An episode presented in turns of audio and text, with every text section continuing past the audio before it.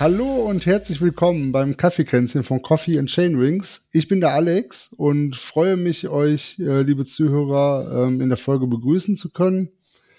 Heute mit dabei sind der Sascha. Hallo Sascha. Hallo. Der T-Racer. Hallo und schönen guten Abend. Und äh, wir haben eine neue Stimme bei uns im Podcast und nicht nur im Podcast. Wir haben ähm, den Sven, der ist seit kurzem bei uns äh, mit im Team, im Verein. Und den wollen wir heute vorstellen. Und der hat auch Lust, hier beim Podcast demnächst teilzunehmen. Deswegen, hallo Sven, schön, dass du dabei bist. Ja, hallo in die Runde. Ja, schön, dass ich dabei sein darf. Freue mich. Genau, ja, erzähl doch mal ein bisschen was über dich, Sven. Bevor wir einfach mitten in die Themen reinstoßen, wäre es ja schön, ein bisschen was über dich zu erfahren. Wer bist du? Was machst du? Fährst du Fahrrad? jo, Fahrrad, äh, Fahrradfahren tue ich auf jeden Fall. Also sonst wäre ich, glaube ich, bei euch auch nicht ganz richtig. Ja, was mache ich? Ähm, wie gesagt, Fahrradfahren in erster Linie. Ähm, Mountainbike. Alles andere lasse ich bis jetzt so ziemlich äh, links liegen. Habe also zwar ein Rennrad hier stehen, da freuen sich aber die Spinnen drüber. Die können da schön ihre Netze drin spannen. Dem Gravel-Trend habe ich mich bis jetzt noch ein bisschen äh, verweigert, auch wenn ich da vielleicht hier in der idealen Region dafür wohnen würde. Also nördliches Ruhrgebiet, nach Norden raus ist man sehr schnell. Na, alles, alles flach, viel am Kanal entlang, Schotterwege. Aber ähm, ich bin dann da doch lieber mit dem Mountainbike drauf unterwegs. Ja. Ähm, vielleicht kenne ich ja ein paar von den Zuhörern. Ähm, du bist ja Spezialist kann man sagen. Du hast so ein bisschen äh, so deine Disziplin, glaube ich, gefunden. Ne? Du fährst gerne 24-Stunden-Rennen. ja, genau. Ja, also ob man mich kennt, weiß ich nicht. Aber wenn man, wenn man mal irgendwo mit mir zu tun hatte, dann war es auf irgendeinem 24-Stunden-Rennen. Also Marathons fahre ich so gut wie gar nicht. Ja, ich habe angefangen mit Leuten, mit Kumpels, mit Freunden, mit Marathons. Ähm, wenn die dann die Kurzstrecke gefahren sind, bin ich die Mitteldistanz gefahren. Wenn die dann später die Mitteldistanz gewählt haben, bin ich Langstrecke gefahren. Und so hat sich das immer weiter gesteigert. Ähm, hab, ich war immer sehr trainingsfaul im Winter und habe mir dann irgendwann mal gesagt, du brauchst so eine richtig harte Herausforderung, möglichst früh im Jahr, damit du im Winter gezwungen bist zu trainieren. Mhm. So, so war der Plan. Dann bin ich im Internet auf ein Event gestoßen, ähm, das nannte sich Deutsche Meisterschaften zwölf Stunden Indoor. Ähm, das, wobei das Indoor mit Vorsicht zu genießen war, das fand im Februar statt und das Indoor war halt die Wechselzone, die war in der Turnhalle Okay. Ähm, man ist auch noch durch die Hotellobby mit dem Fahrrad durchgefahren, fand ich sehr strange damals. Ähm, aber ansonsten war das in einem offenen Parkhaus, wo es ziemlich zugig drin war und der Rest war wirklich draußen. Also ja. ich weiß nicht, wie man auf diese Bezeichnung Indoor kam. Wie gesagt, w wann war das ungefähr? Ähm, habe ich, extra raus, hab ich extra rausgesucht. 2011 müsste das gewesen sein. Ah ja, so schon also doch schon ein paar Jahre her. her, ja. Genau. Und äh, äh, ja, der Plan hat halbwegs funktioniert. Also ich bin dann tatsächlich mal im Winter über halbwegs äh, beim Training dran geblieben, wobei ich mich immer scheue, das Training zu nennen. Ich fahre halt meine Touren. Ähm, so wie es mir Spaß macht, wie ich Lust und Laune habe. Aber da bin ich halt dann mal den Winter über ein bisschen mehr gefahren wie sonst. Und äh, ja, ich war direkt relativ weit vorne in den Platzierungen und äh, hatte dann direkt Blut geleckt. Also habe da festgestellt, okay, das ist so mein Ding. Ähm, irgendwie lange, ich kann nicht schnell Fahrrad fahren, aber ich kann lange Fahrrad fahren. Und wenn man dann halt bei Marathons einen sicheren Platz im letzten Drittel hat, ähm, dann äh, muss man sich so seine Spezialdisziplin suchen. Und wie gesagt, wenn man die, auf die langen Distanzen geht, also ist das, äh, ist die, sind die Mitfahrer nicht mehr so zahlreich, da kann man automatisch ein paar Plätze nach vorne kommen dadurch. Ja, genau. Ja. Und jetzt ja. aktuell, ja. Und jetzt hast du halt so dein Steckenpferd bei den 24-Stunden-Rennen, Solo-Start gefunden und das ist so okay. deine, deine Hauptdisziplin, wo du fährst. Ja, genau. Ja. Also ich habe es einmal spaßeshalber oder ich bin aushilfsweise in einem Vierer mitgefahren. Das fand ich um Längen härter, als wie Solo zu fahren. Also äh, man stellt sich das so einfach vor, komm, gibst da zwei Runden Vollgas, danach hast du ja dann äh, die dreifache Zeit, dich zu erholen. Aber in Wahrheit musst du dann von der Wechselzone erst noch wieder ins Camp, dann äh, ziehst du dir, wenn es schlecht Wetter war in dem Fall, am Nürnbergring, ähm, ziehst dir trockene Klamotten an, wenn du denn noch welche findest, weil wir hatten irgendwann den kleinen Bach, der quer durch unser Zelt floss, wo halt meine Sporttasche drin stand. Nachts kam dann noch ein Rennabbruch dazu. Also alles in allem war das nicht so ähm, das positivste Erlebnis. Und äh, wenn ich am Solo fahre und ich bin nass und es ist windig und dreckig und kalt, beim Fahren geht das. Äh, nur wenn du zwischendurch anhalten musst, ist es das Doofe. Also lieber Solo, mein Tempo, bin ich, äh, fühle mich nicht anderen verpflichtet, da Bestzeiten zu fahren, äh, komme mir nicht doof vor, wenn ich der langsamste im Viererteam bin. Ähm, von daher habe ich da so meine, mein, mein, mein Steckenpferd gefunden, wie du es genannt hast. Oder meine Gut, Spezialdisziplin. Ja. ja, das ist es ja definitiv, ne? Also ähm, kann nicht jeder, auch wenn ich jetzt mitnehme, 24-Stunden-Rennen ist als Solofahrer einfacher als im Viererteam. Nein, ja, man fährt weiß, halt solo ein anderes Tempo. Wie du das meinst, also, ja. Genau. Also du hast kein Laktat in den Beine, du hast nicht die Zunge auf dem Boden hängen. Ähm, klar, du strengst dich an, gar keine Frage. Klar tut dir nachher alles weh, aber du fährst in deinem Tempo. Ja. Normalerweise hat man die Möglichkeit, mit anderen Fahrern zwischendurch zu quatschen. Ich weiß nicht, wie viele Vierer- und Achter-Teams oder Fahrer das äh, die Möglichkeit dazu haben. Also von der Luft her. Hm. Ja, beim Fahren eher nicht, ne? Da ist das Quatschen dann nachher im Fahrerlager, wo man die Zeit hat. das ist der große Nachteil daran, ne? Du ja. weißt da morgens an oder von mir ist auch am Vorabend, da kannst du ein bisschen mit den Leuten quatschen und gehst mal rum, hier hast du Bekannte, da hast du Bekannte. Aber während des Rennens, ähm, klar, man begegnet sich mal auf der Strecke, man grüßt sich kurz oder wie gesagt, mit anderen Solofahrern unterhält man sich kurz.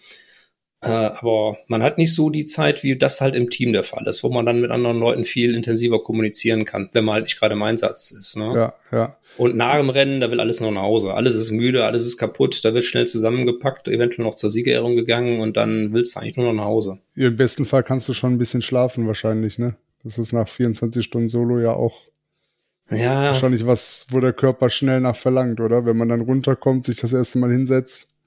Ja, ich weiß nicht, wie es anderen geht, aber ich kann das gar nicht. Ähm, ich bin nee? zwar todmüde, okay. ja, ähm, aber meistens kann ich, ähm, ja, kann schon mal sein, dass ich kurz unruhig auf der Couch eindämmer, wenn ich schon wieder zu Hause bin. Aber wirklich Schlaf kann man das nicht nennen. Irgendwie ist der ganze Körper noch so, ich weiß nicht, ähm, unter Adrenalin kann es nicht sein. Ähm, ich weiß es nicht, aber ich bin dann unruhig und kann wirklich nicht pennen. Und auch die Nacht danach ist äh, sehr unruhig. Danach oh ja. geht es dann. Ja. Hm. Das kann ich laufenderweise gut nachvollziehen. Nach meinen Ultras bin ich auch den Tag über zwar hundemüde, kann aber nicht schlafen, weil ich einfach so aufgekratzt bin. Die mhm. erste Nacht kannst du nicht schlafen, weil dir irgendwie alles wehtut. äh, da, ne, dann fängt es ja dann irgendwann so an, wenn der Körper runterkommt, dann fängt dir alles an weh zu tun. Und, äh, und danach bist du einfach nur müde und hungrig. Also so mhm. geht es mir meistens. Genau. Ja. Also ich habe äh, eigentlich den Montag danach immer noch Urlaub. Also wenn ich ein 24-Stunden-Rennen fahre, dann nehme ich mir montags immer noch mit frei.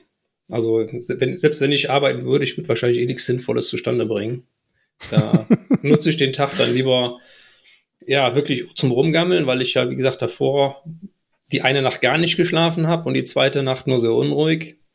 Ähm, ja. Dann kann ich ein bisschen mal auf der Couch pennen. Wenn ich dann aufwache, dann packe ich eine Tasche aus, danach lege ich mich wieder hin, schlürfe mir einen Kaffee, döse noch mal ein oder so. Also dann den Tag, den verbringe ich auch sehr unproduktiv. Also es kann passieren, dass ich dann abends immer noch nicht alles ausgepackt habe. Ja, ich glaube aber, das ist dann auch wirklich nachvollziehbar und irgendwann kommt dann die Kraft und die Lust wieder und dann macht man das einfach, ne? Also, wie du schon sagst, da braucht der Körper dann eine Zeit, um seinen Rhythmus wieder zu finden. Aber spannend. Ja, ich bin auf jeden Fall sehr, sehr, sehr gespannt auf viele Geschichten, Erfahrungen, Tipps und Tricks, ähm, die du da vielleicht mitteilen kannst. Du bist dann ja doch definitiv jetzt einer bei uns im Team mit der meisten oder mit, mit der meisten Erfahrung bei 24-Stunden-Rennen oder überhaupt bei Langstreckenrennen. Ähm, ja, gut, ihr habt wir ja sind auch, gespannt. Äh, mit, mit Tim und Mr. Wade haben wir mindestens zwei andere, die auch schon solo gefahren sind, ne? Das stimmt. Ich weiß jetzt nicht, ähm, ob wir noch mehr haben, aber das ist ja für mich auch so ein, äh, ein Grund, warum, wir, warum ich mit euch so ein bisschen ins Gespräch an, ursprünglich gekommen bin und geschaut habe, was ihr so macht, ähm, weil ihr halt auch 24-Stunden-Fahrer habt. Ne? Sowohl ja. im Team als auch Solofahrer. Ja, ja, gut. Mit Thomas klar, bin ich ja sogar zusammen, also Mr. Rade bin ich ja in Duisburg auch gefahren. Der war dieses Jahr auch solo da am Start. Mhm, genau. Ja. Ja, da kam ja auch noch mal so ein bisschen der Kontakt zusammenstande, ne? Ja. Wie. Ansonsten äh, in erster Linie über den Markus. Ja, genau. Stimmt. Der ist ja auch immer sehr kommunikativ. Hast du. Ähm, jetzt ist weg. Fällt mir nachher wieder ein. Wir überbrücken das einfach mal. mit Musik. Werbung. Ach nee, mit Musik. Entschuldigung. Schön. Achso, jetzt habe ich es wieder, genau. Ähm, Werbeblock ausgeblendet. Wie machst du das bei den 24-Stunden-Rennen bisher mit der Betreuung? Hast du jemanden dabei, der dich betreut? Oder ja, stellst du, ich habe schon Fahrer gesehen, die einfach ihre Flaschen irgendwo in einem Zelt bereitstellen und alleine sind. Wie machst du das? Mhm. Also grundsätzlich kann man bei 24-Stunden-Rennen ja eigentlich, ähm, oder wird man vom Veranstalter normalerweise rundum versorgt. Man hat da eine Verpflegungsstation, wo man anhalten kann und alles bekommt. So habe ich auch angefangen. Ne? Bin also alleine irgendwo hin, naiv wie ich war, ähm, habe mir mein Zelt an den Streckenrand gestellt, falls es mir nachts mal nicht gut geht oder ich schlafen will. Ähm, und bin dann alleine losgefahren. Und dann habe ich ein Tischchen an der Strecke gehabt, wo ich dann so einen Korb drin hatte mit Riegel, Gels und, und Getränken. Aber ähm, das hält schon arg auf. Also das hört sich jetzt erstmal blöd an. Du hältst an oder nimmst dir im Vorbeifahren eine Flasche. Aber gerade wenn du anfängst anzuhalten ähm, und du fährst wieder los, ist das eine Minute. Ja, das machst du nach zwei, drei, fünf Rennstunden machst du das. Aber je länger das Rennen geht, umso mehr Gründe findest du. Warum muss ich jetzt noch die Kette ölen oder muss ich mal bei der Schaltung gucken oder will ich die Sattelposition verändern? Also anhalten kostet einfach unwahrscheinlich viel Zeit. Und ich sag mal jetzt mal als Beispiel Duisburg, wo die Runde, was weiß ich, 22 Minuten dauert als Solofahrer, irgendwas in der Größenordnung. Und da kommt ein, zwei Minuten drauf, ist das schon viel über die 24 Stunden. Und äh, wie gesagt, das ist nur, wenn du ideal wieder loskommst. Und glaub mir, je länger du fährst, umso mehr Gründe sucht dein Kopf, warum muss ich länger halten. Und jetzt zurück zu deiner eigentlichen Frage. Also ich habe mittlerweile immer einen Betreuer dabei. Ne? Äh, seit zwei Jahren oder drei Jahren mittlerweile ist es meine Freundin, die dann mit beim Rennen steht und ähm, da muss ich echt sagen, eigentlich ist das gar kein Solofahren. Du hast immer irgendwo, wenn du ein bisschen nach vorne willst, ein Team im Hintergrund. Also mhm. meine Freundin steht dann wirklich 24 Stunden mehr oder weniger an der Rennstrecke. Die schläft im Regelfall auch nur minimalst, vielleicht nachts dann mal zwei Stunden oder so. Und äh, reicht mir dann das, was ich zurufe, an. Ganz spontan, Flasche, Griegel, Gel, was ich dann halt gerade will. Und, ja, die kennt äh, dann ja mittlerweile wahrscheinlich auch so ein bisschen deine Abläufe, deine Bedürfnisse und wie du reagierst, oder? Ja, äh, ja, klar kennst du das. Ähm, Im Prinzip äh, hast du halt die Basics mit, äh, wie gesagt, Riegelgels, Bananen, bisschen was trinken. Aber dann kommen, je länger das Rennen geht, auch irgendwelche Gelüste dazu. Dann willst du auf einmal unbedingt irgendwas Salziges haben. Ob es jetzt Salzstangen sind oder ein Wurstbrötchen oder ich habe auch schon Fälle gehabt, da wurde mir dann nachts mal ein gegrilltes Stück äh, Fleisch angereicht. Das ist also ganz unterschiedlich. Also da habe ich dann wirklich auch sehr spontan sehr komische Gelüste schon mal. Ich schleppe also wirklich zwei Körbe Lebensmittel mit, von denen ich eigentlich nur ein Viertel nachher gegessen habe. Aber damit die Auswahl einfach da ist. Hm. Ja, schön. Ja, spannend. Sehr, sehr schön. Also nochmal herzlich willkommen im Team, im Verein und natürlich jetzt auch im Podcast. Und ja, ich hoffe, du triffst, bist regelmäßig jetzt bei uns dabei im Podcast, so dass wir da ein bisschen den äh, Zuhörer noch besser abholen können und ja, mit deiner und unserer Leidenschaft da mit, ja, mitnehmen können, ne? Ja, schauen wir mal. Sehr gerne grundsätzlich. Ja, genau. Jetzt ist ja die Saison, glaube ich, vorbei. Wie sieht das bei dir aus, Axel? Bist du schon in der Saisonpause? Ist jetzt Offseason oder steht noch irgendwas an dieses Jahr? Ich nehme an, du meinst mich. Genau. Ich bin, ich bin der T-Racer. Thomas, ach, Entschuldigung. ja. So viele die Brüder, Menschen. die Brüder, Entschuldigung. Kein Thema. Thomas, äh, selbstverständlich. Ja, zwangs, zwangsläufig. Ich wollte ja auch in Down starten und habe mir äh, im Vorfeld große Chancen auf die Vereinsmeisterschaft ausgerechnet und habe mir extra noch den neues Hardtail aufgebaut, den T-Racer, um damit ja. am Start zu stehen. Äh, und dann, äh, ja, hat mich die Bronchitis ereilt und ich konnte leider nicht da sein. Ähm, deswegen ist das Rennen ausgefallen. Ja, ist jetzt Saisonpause, ist die Frage. Ne? Es gibt ja noch, äh, am 3. Oktober gibt es ja immer noch so ein paar äh, äh, Rennen im Sauerland. Hier in, in, ähm, in Lang den Langenberg-Marathon gibt es, glaube ich, noch. Ne? Ich weiß nicht, ob ihr den, den werdet ihr wahrscheinlich auch kennen. Der ist immer ganz interessant. Oder, Bin oder ich den tatsächlich noch nie gestartet. Also kennst du den? Bist du den schon gefahren oder? Ja, ein oder zweimal. Zweimal, glaube ich, auf verschiedenen ja. Strecken. Ähm, ja. ja. traditionell ist da immer kalt, ne? Äh, im dritten. Und nass. Meine, ja, und nass, genau. Genau, und äh, könnte man nochmal ins Auge fassen. Wobei ich weiß nicht, ob ich mich nicht nochmal jetzt motivieren kann. Ich bin jetzt zwei Wochen komplett raus, habe nichts gemacht, ne, weil es einfach nicht geht. Und äh, ja, wozu, ne? Wozu? Andererseits juckt ja. schon.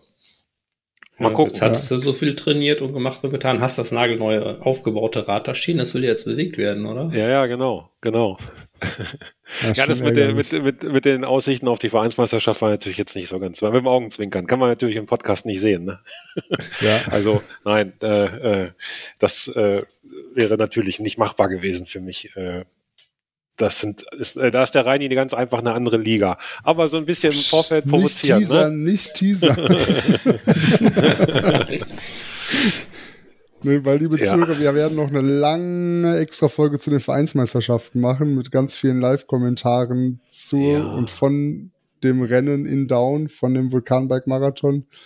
Ähm, das nur mal ganz kurz reingeschoben, Thomas.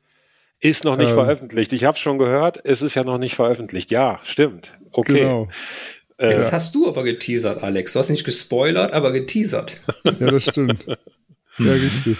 Also ich gehe, also die Ausgangsfrage war ja äh, Saisonpause. Ich glaube ja. Ich glaube, ich motiviere mich nicht nochmal jetzt dann äh, in die Kälte zu fahren, mich morgens um 8 Uhr irgendwo an den Start zu stellen und zu frieren. Und ja. nee, also locker wieder einsteigen jetzt ins Training, hoffe ich nächste Woche.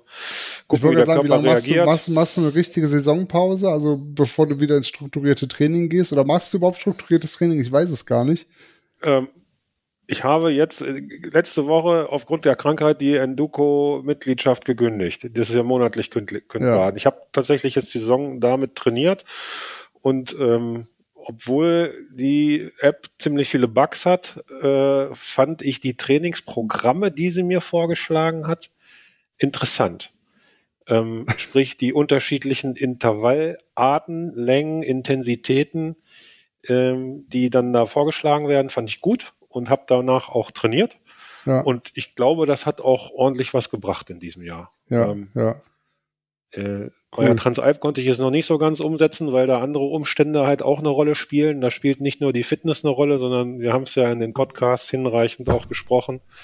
Da kommt das Wetter dazu, die Hitze, die Kälte, dann kommen technische Defekte dazu und allgemeine Performance-Umstände, die dazu führen können, dass es halt nicht so läuft, wie man es sich gewünscht hat.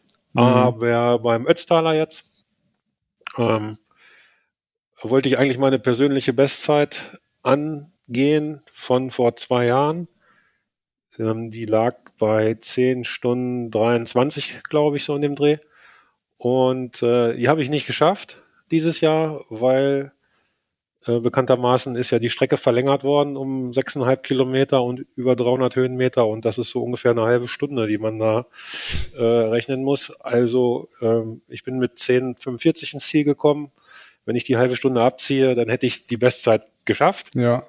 Also das zeigt mir ja, aber, gut, dass aber ich auf dem richtigen ja, Weg war, ne?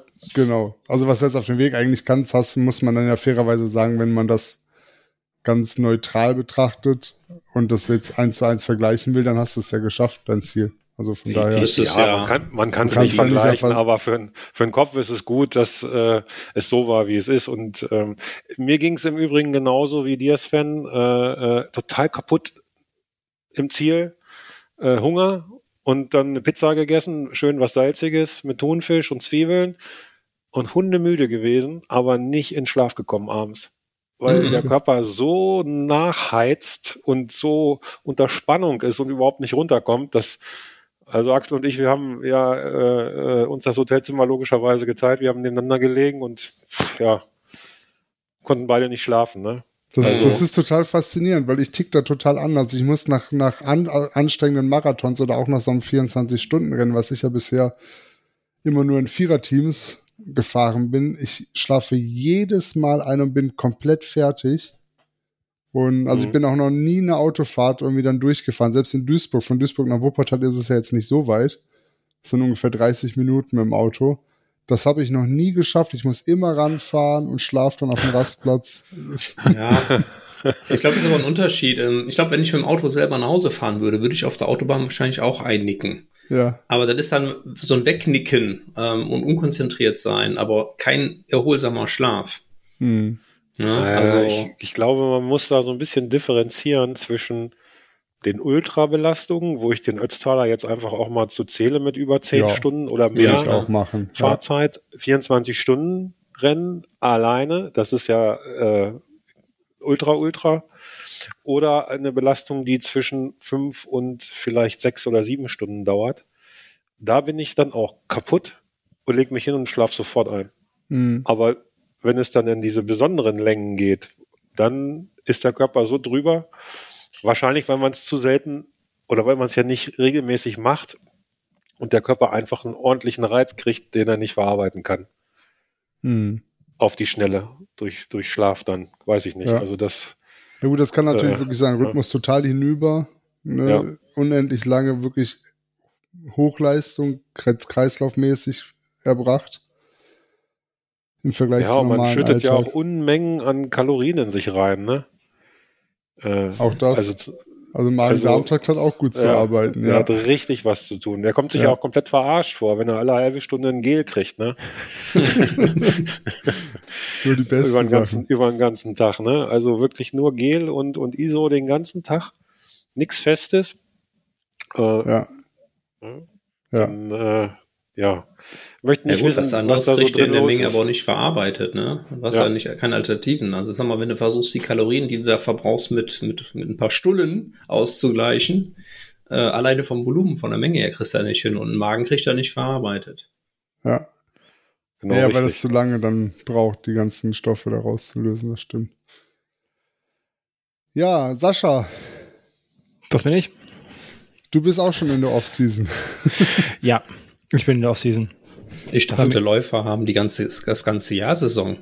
Ja, stimmt auch. Ich laufe ja auch noch. Ähm, aber hier, hier in diesem Fahrrad-Podcast habe ich äh, Off-Season. Ich ähm, genau. hm, weiß gar nicht, wann ich das letzte Mal ernsthaft Fahrrad gefahren bin. Äh, zwischendurch mal jetzt, ich meine, jetzt ist das Wetter eh vorbei, um auf dem Rennrad zu sitzen. Ne? Naja, spätestens Teamtraining, oder? Also Teamtraining auf jeden Fall bei dir. Du hast ja eingeladen ja. dieses Jahr. Das ist ja noch ja, gar ja. nicht so lange her. Das war im Juni oder? Und nach dem, irgendwie Anfang Juni oder so, glaube ich, oder? Weiß gar nicht. Ich auch nicht. ist schon eine Weile, ja. Ähm, danach war ich noch zwei, dreimal Fahrrad fahren, auch so 80, 100 Kilometer Rennrad oder so. Ähm, kann sich schon, kann sich schon grundsätzlich sehen lassen, ist schon ein vernünftiges Training, aber es war halt einfach zu wenig. Ja. Ähm, bin ich laufen aber gewesen, mein, mein Mountainbike hängt ja im Keller, ähm, das habe ich aus dem Leasing übernommen, aber das hängt halt jetzt da. Und wie wir die letzten drei Jahre gesehen haben, bin ich kein Mountainbiker. irgendwie, das hat, irgendwie hat das nicht so gefunkt. Ähm, von daher, hm, naja. Ja. Schauen wir mal. Machst du denn, du, du ähm, trainierst, glaube ich, nicht richtig nach Trainingsplan, oder? Nee. Hm. Machst hm. du, machst du trotzdem so einen Zeitraum irgendwo im Jahr, wo du sagst, okay, jetzt trennst du dich mal vom Sport, machst mal gar nichts oder Alternativsportarten nee. oder läufst du dann hm. mehr oder weniger durch? Ähm, ich habe das Glück oder das Pech, je nachdem, wie man es sehen möchte, ähm, dass ich zwischendurch immer wieder Phasen habe, wo ich einfach wenig Sport machen kann. Ähm, sei es äh, Kinderurlaub, äh, Arbeit, sonst irgendwas.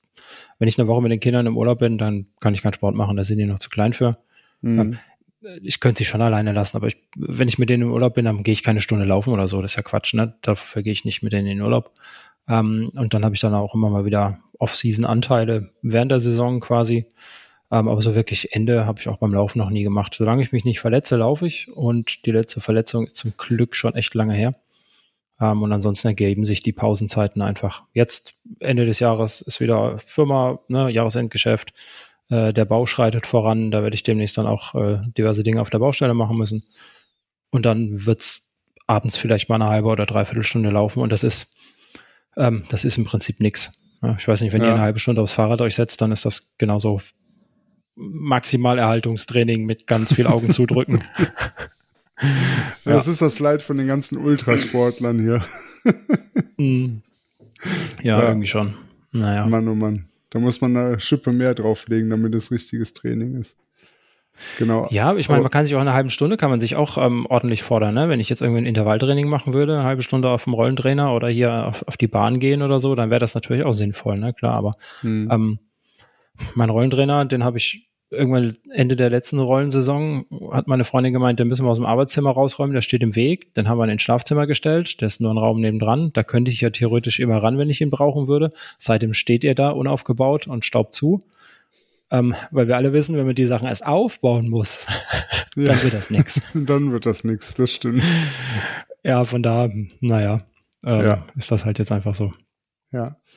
Ja, mir geht's da ganz ähnlich wie dir. Also ich habe zwar dieses Jahr fast das ganze Jahr mit Enduko auch trainiert ähm, und habe da ähnliche Erfahrungen gemacht wie Thomas. Ich habe da bei einem Lauf, ich habe dieses Jahr bei einem Firmenlauf eine wirklich eine persönliche Bestzeit oder zumindest beste Zeit von seit vielen, vielen, vielen Jahren ähm, hingelegt.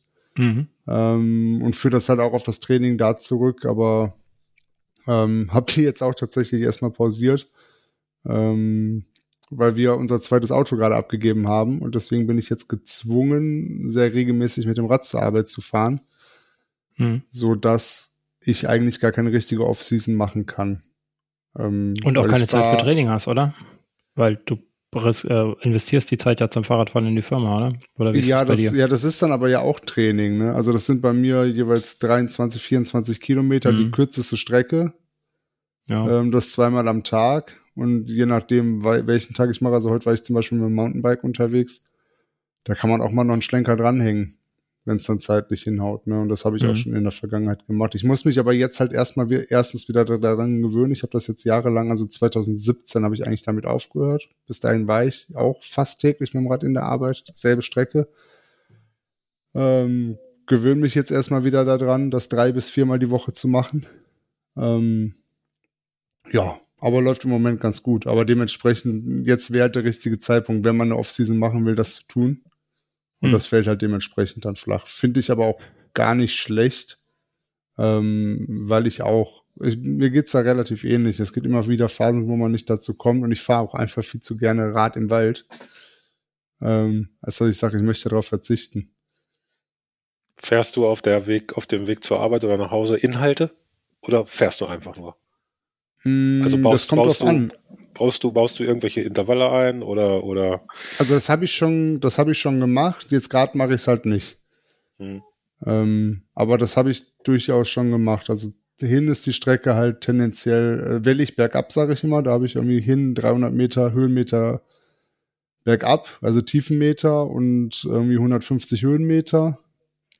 Und zurück ist es halt genau umgekehrt, ähm, so dass man auch ein bisschen mit spielen kann. Also da kann ich durchaus auch ein bisschen was am Berg machen oder ähm, so Tempogeschichten auf dem Hinweg. Ähm, da ist ein Zwischenabschnitt auch, der mehrere Kilometer lang ist, der nur so ganz leicht abschüssig ist, wo man halt, also fast flach, aber unheimlich schnell auch fahren kann. Ähm, also das habe ich in der Vergangenheit schon mal gemacht, nur aktuell halt noch nicht. Ne?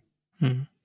Im Moment also sind die Umfänge, es gibt ja, es gibt ja, ja, diese, ich weiß nicht, wer es gesagt hat, ähm, aber es gibt so eine Binsenweisheit fürs Training, dass man, wenn man besser werden will und keinen Trainingsplan hat, dann soll man sagen, erstmal die ähm, Anzahl der Trainingseinheiten erhöhen. Und wenn man da an sein persönliches Maximum rangekommen ist, die Länge der Trainingseinheiten erhöhen. Und wenn man da an sein persönliches Maximum rangekommen ist, dann muss man an der Intensität schrauben. Ja. Und ähm, ja, da gucke ich jetzt mal, wie sich das entwickelt, ob wir wirklich bei einem Auto bleiben oder doch nochmal eins holen, wie oft ich dann effektiv wirklich im Winter durchfahre mit dem Rad. Ähm, das ist alles jetzt ein bisschen flexibler geworden. Dadurch, dass wir auch mehr Homeoffice-Regelungen haben, ähm, kann ich damit so ein bisschen spielen. Aber was halt dann auch Optionen und Möglichkeiten bietet. Ne? Ja. Also für mich heißt ja äh, Off-Season nicht keinen Sport machen. Also ich fahre ja durch im Winter auch. Ich fahre ja. halt nur keine, ich fahre halt nur keine Inhalte. Ja. Dödel, dödel dann halt meine Berge hoch und runter und fahr Trails und freue mich, wenn ich Fahrrad fahre, ne? Oder ich gehe ja. ins Studio und mache meine Krafttrainingseinheiten oder ich schnapp mir meine Entenpiekser und gehe Nordic Walking oder den Kinderwagen und schieb den durch die Landschaft oder also irgendwas mache ich immer, ja. ne? Ja, du trainierst ja auch viel mehr als ich. Wenn ich weniger mache. also ich muss halt bei Off-Season nichts machen, sonst mache ich zu viel.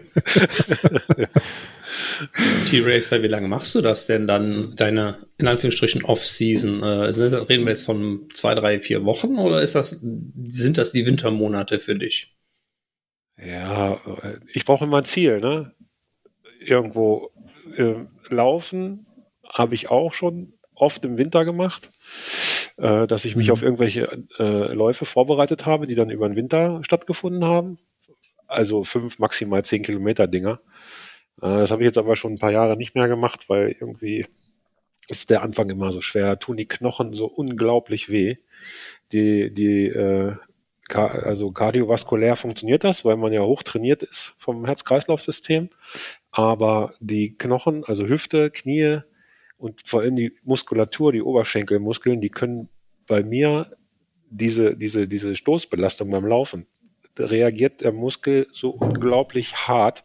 Nach zwei, drei Kilometern ist der quasi zu und ich habe dann eine Woche Muskelkater und hm. muss mich da immer ganz, ganz langsam wieder rantasten. Also ich müsste jetzt, wenn ich äh, heute anfange zu laufen, vielleicht einen Kilometer laufen, äh, mit weiß ich nicht, sechs Minuten Schnitt, ne? also 10 km vielleicht oder was.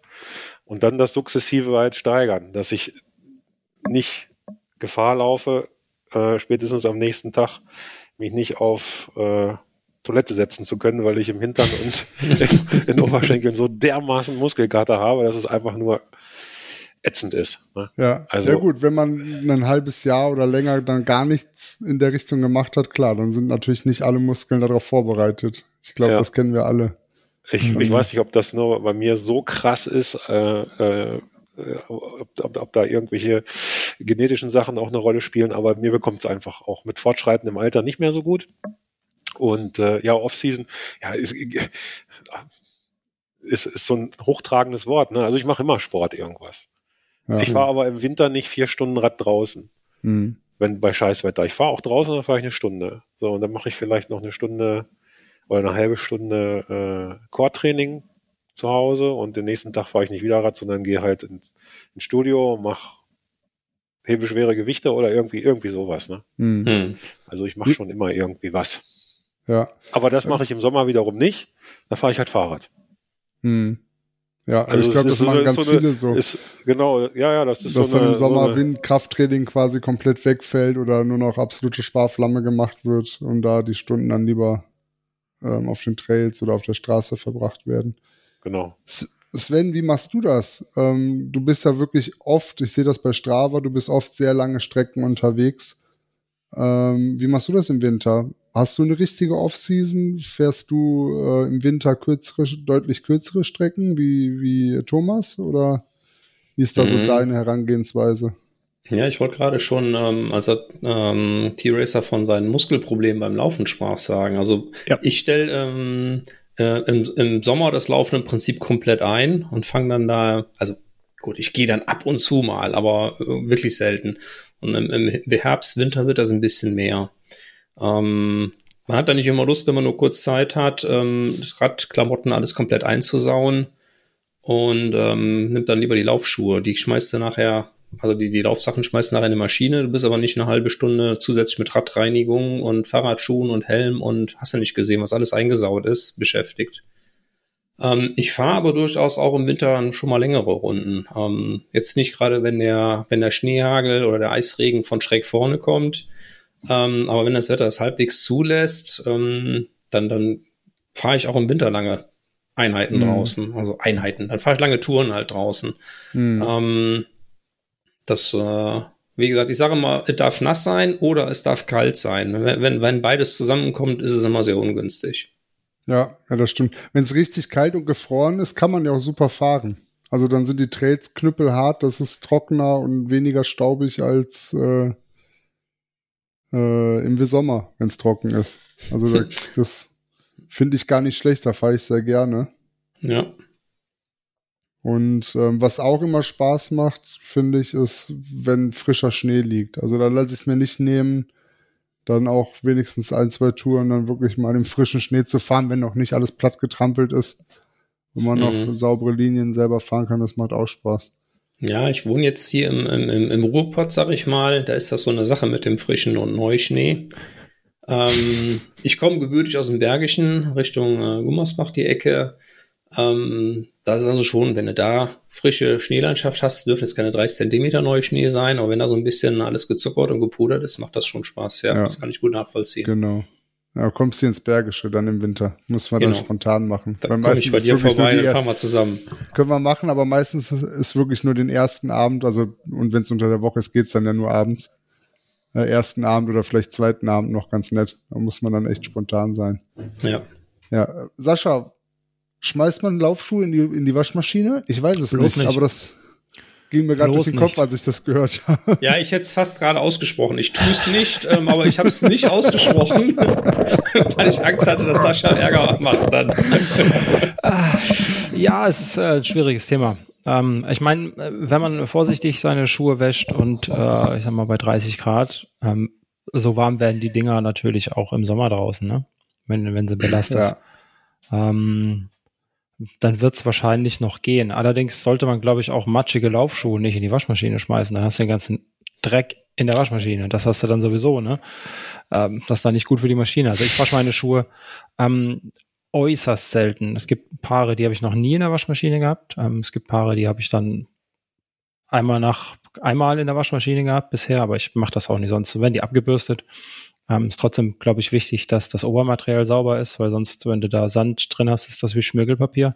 Dann macht es entweder die Socken kaputt oder das Obermaterial der Schuhe. Also sauber sollten sie schon irgendwie sein. Ähm, ja, aber Waschmaschine, nee. Ansonsten in Eimer Wasser und abgebürstet und dann ist gut. Oder bei Neuschnee raus und dann sind sie wieder sauber. dann sind sie wieder sauber, das stimmt. Das schmilzt alles ja. schön und bleibt hängen dann beim nächsten mhm. Tritt. Ja. Da hast du recht. Ja. Wie ist das ähm, bei euch in der, in der ja, Off-Season, neben, ich nenne es mal Nebensaison, habt ihr da das Jan-Ulrich-Phänomen, dass ihr ordentlich zulegt und dann in der nächsten, im nächsten Frühjahr damit zu kämpfen habt? Also wenn ich so mir runtergucke, ähm, sehe ich da mindestens fünf Kilo, die da nicht sein sollten. ähm, das hat aber nichts mit der Off-Season zu tun, weil so lange ist sie noch gar nicht. Ähm, das ist immer in den Phasen, in denen ich einfach zu wenig trainiere. Dann ist das, ob das jetzt eine Off-Season ist oder auch mal ein schlechter Sommer oder so, ähm, ist das immer das Problem. Ich weiß, ich denke, der Sven kann das ein bisschen nachvollziehen. Ähm, als Ultrasportler, als jemand, der viel Sport macht, der lange fährt, der viel Kalorien verbrennt im Sport, der isst auch viel ähm, und gewöhnt sich das recht sch schwer wieder ab, wenn der Trainingsumfang mal ähm, äh, weniger wird. Warum auch immer, kann ja auch mal passieren, dass man mal drei Wochen weniger trainiert, aber dann isst man halt trotzdem noch aus Versehen zu viel. Ähm, ja. Und das passiert bei mir in letzter Zeit recht häufig, deswegen ähm, sieht das auch so aus, wie es aussieht. Äh, bin ich auch alles andere als zufrieden, aber hat nichts mit Offseason zu tun. ja, kann ich, äh, kann ich bestätigen. Ähm, als meines ist der Effekt, den du sagst, ähm, du verbrennst viel und verbrauchst viel und bist es gewohnt, viel und gut zu essen. Hm. Und äh, dann bewusst zu sagen, ähm, ich brauche im Moment nicht so viel Kalorien, äh, jetzt muss ich äh, vielleicht eine Schippe weniger auf den Teller laden oder einmal Nachschlag weniger nehmen. Ähm, das ist mir auch immer, fällt mir auch immer sehr schwer.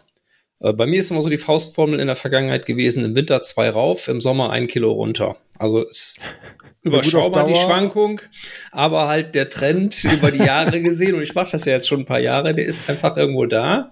Ja. Ähm, und als ich mich jetzt Anfang des Jahres, also nach dem Winter, weiter nach oben bewegt habe und so langsam von unten an die 80 geklopft habe, äh, habe ich gesagt, jetzt, jetzt muss ich mal irgendwie was ändern und habe dann versucht, bewusst äh, ein bisschen abzunehmen. Also wie gesagt, wir reden bei mir auf, von Meckern auf hohem Niveau. Ähm, aber ich habe gesagt, nee, jetzt muss ich mal ein bisschen die Handbremse ziehen und mal ein bisschen in die andere Richtung gehen. Und ähm, wir waren im Sommer ähm, nach dem Stöffel-Race ähm, noch eine Woche im Westerwald. Ich hatte Urlaub und habe ich gesagt, ähm, ich probiere das jetzt mal aus mit diesem Kalorientrecken. Ja, also mhm. eine App installiert und dann wirklich jede Scheibe Wurst, jedes Brötchen, jedes Spiegelei auf der Waage. Also Spiegelei nicht, aber das erfasst als Stück, ne? Aber ist sehr lästig. Ähm, meine Freundin hat super lieb mitgespielt und mir dann die, die gekochten Sachen dann als Rezept zusammengestellt, so dass ich das dann halt äh, erfassen konnte. Sehr, sehr aufwendig. Ähm, ist auch sicher nichts, was man lange macht. Äh, ich habe es einfach mal eine Zeit lang gemacht um so, so ein bisschen mehr ein Gefühl dafür zu kriegen, womit nimmst du eigentlich zu viel Kalorien zu? Und dann geht's ja, ja nicht nur um die Kalorien als Gesamtzahl, sondern wie setzen die es zusammen, ne? aus Kohlenhydraten, Fetten und Eiweißen. Ne? Also tendenziell nehmen wir alle viel zu viel Kohlenhydrate zu uns und zu wenig Fette, zu wenig Eiweiße. Und da mhm. habe ich ein bisschen mit gespielt und äh, das hat mir echt gut geholfen, von kürzester Zeit jetzt so mich langsam wieder an die 70 ranzuarbeiten. Und äh, da will ich jetzt versuchen zu bleiben. Also ich trecke im Moment nicht mehr, aber ähm, seitdem ich das jetzt mal gemacht habe, esse ich ein bisschen bewusster. Und Ja. toi toi toi, ähm, so die, die Finger im Süßigkeitenbeutel kann ich im Moment ein bisschen besser im Zaum halten. Normalerweise so abends ähm, mal eben eine Tüte Chips oder mal Mhm. eben eine Tafel Schokolade oder noch eben die zweite Portion Eis, nachdem man ja am Mittagessen auch schon eine hatte. Ähm, war Standard und äh, ich will nicht sagen, dass ich es nicht mehr mache, aber ähm, ich äh, habe es deutlich reduziert. Graut es dir da vor der Weihnachtszeit mit Marzipankugeln und Gewürzspekulatius oder ist das nicht so deins? Ja, doch beides ähm, ist genau das Richtige. Ich bin ja noch, ich plädiere ja noch für eine äh, ganzjährige Versorgung der deutschen Bevölkerung mit Spekulatius. Ich weiß gar nicht, warum es den nur im, zur Weihnachtszeit gibt. Ja. Ähm, aber ist, glaube ich, vor dem Hintergrund des aktuellen Themas ganz gut, dass es den so saisonal Ja, ja, genau. im Geschäft gibt. Wenn man nicht gerade rüber nach Holland fährt, da gibt's den ja, glaube ich, ganzjährig. Drei, Mittlerweile kriegst du es. drei Gewürzspekulatius haben 170 Kalorien, ne? Drei. Ist, ein- ist ein Gel, kein, ne? kein Mensch isst nur drei Gewürzspekulatius. das geht nicht. Nicht schlecht, ja. Thomas, bist du noch da? Ich bin noch hier. Natürlich, ich höre die ganze aus? Zeit mit. Ja, Ja, Äh, bist du auch ich- ich komme von der anderen Seite.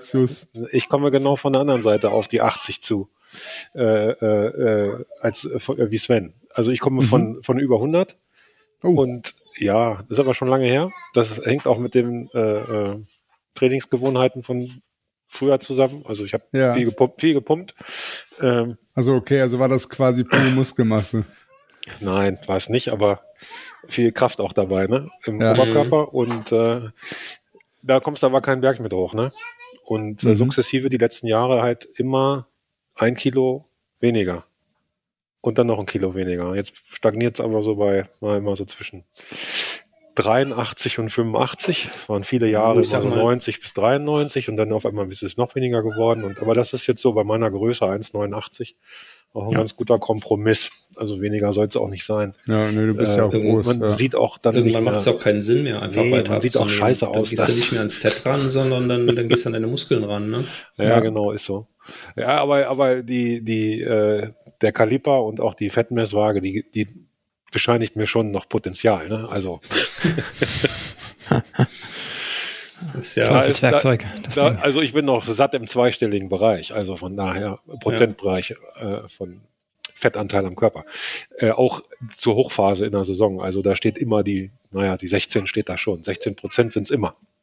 Und da Mhm. wundert mich aber, aber wundert man sich dann aber auch, äh, wo sind denn die eigentlich? Ne? Also ich bin komplett von innen verfettet. Fettleber.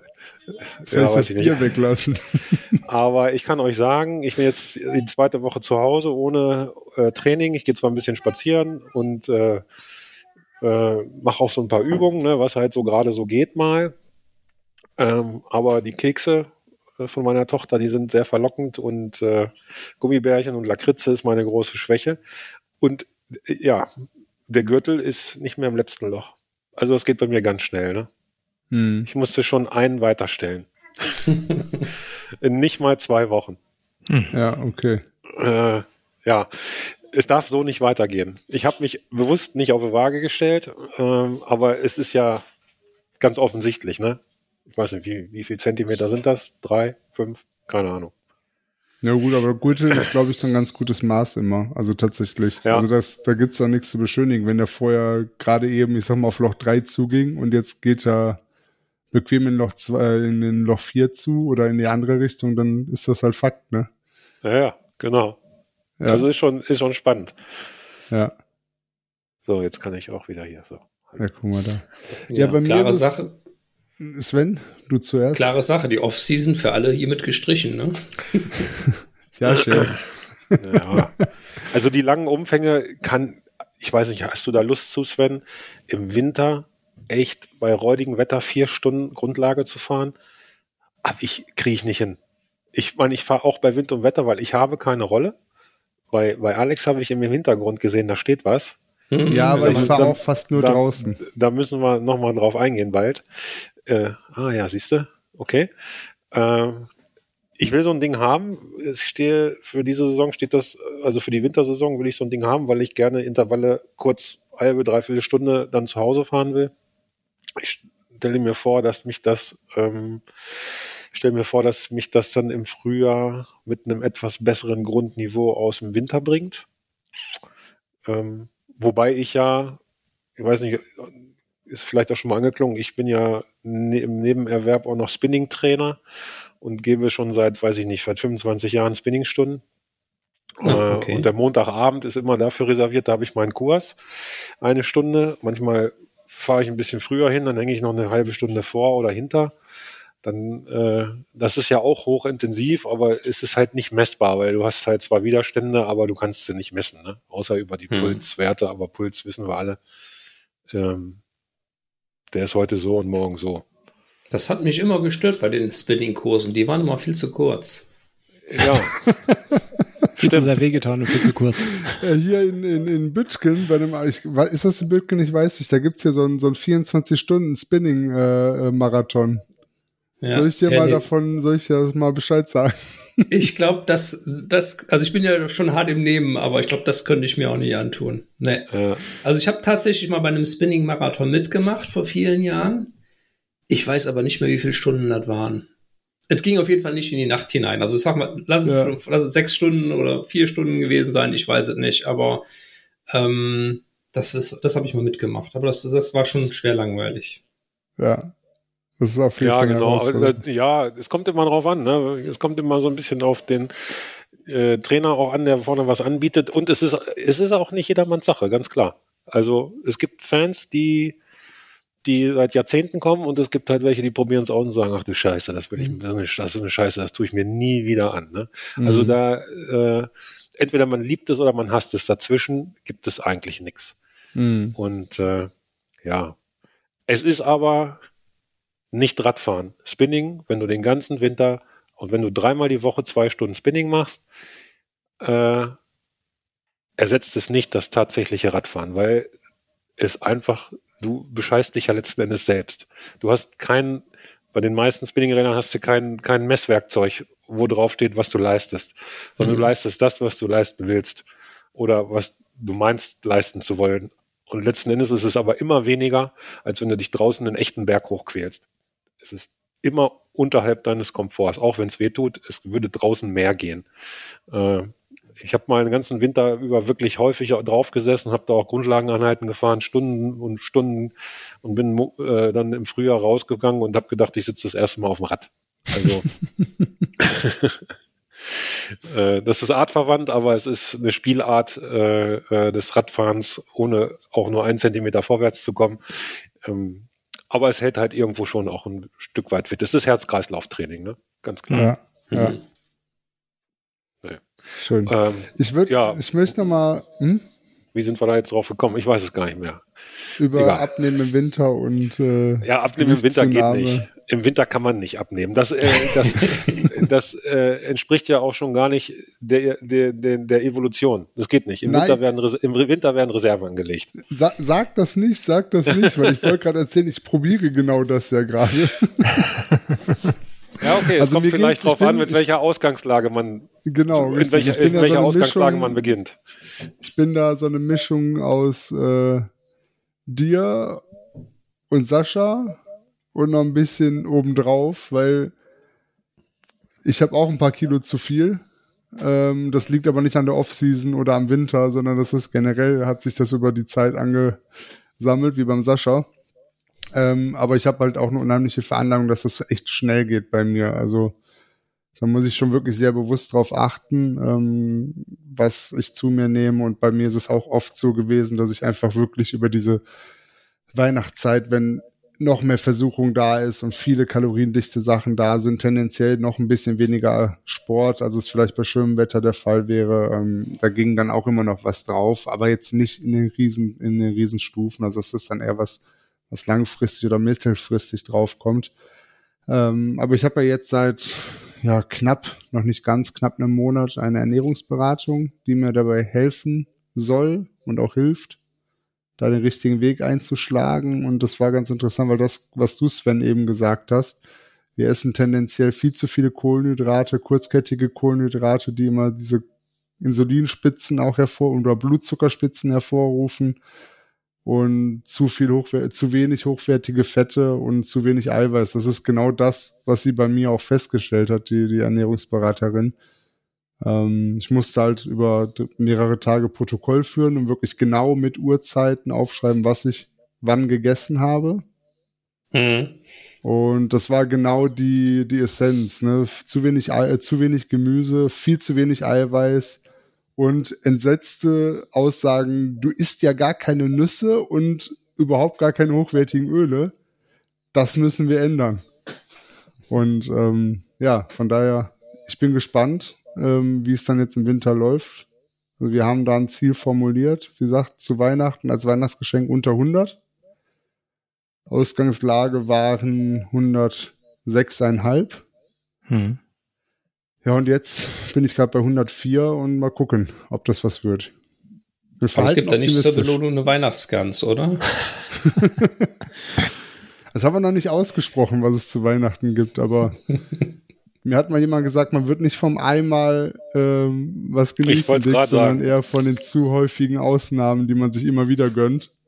Ja. Oder halt grundsätzlich halt Sachen, die da nicht richtig. Es hört sich aber auf jeden sind. Fall nach einem, nach einem gesunden Plan an, in äh, vier Monaten sechseinhalb Kilo oder sechseinhalb Kilo plus abzunehmen. Ja.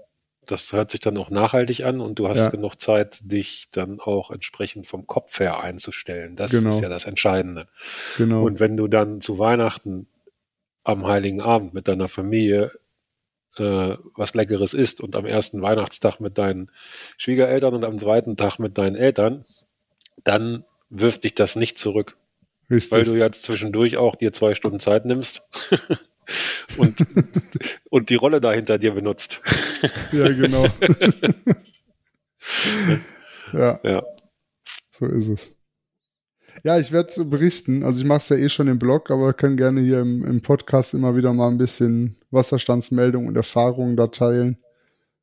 Ähm, das war auf jeden Fall hochinteressant. Also gerade Omega-3-Fettsäuren äh, war mir vorher gar nicht so bewusst, dass die, also dass sie wichtig sind, war mir natürlich bewusst. Das ist ja jetzt keine große Neuigkeit, aber dass die wirklich aktiv für die Zellchemie notwendig sind, dass die Zellmembran für den ganzen Nährstoffaustausch jeder einzelnen Zelle halt fundamental wichtig sind. Das war mir neu und ähm, hat mich da auf jeden Fall sensibilisiert.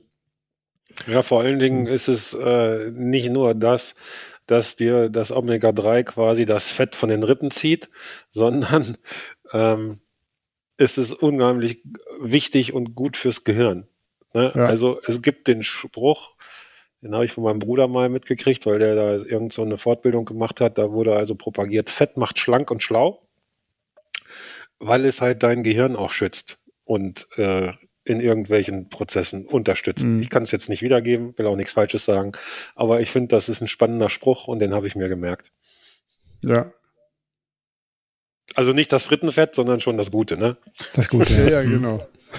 Bin ich ja froh, dass ich heute eine Tüte äh, Studentenfutter gegessen habe. Genau.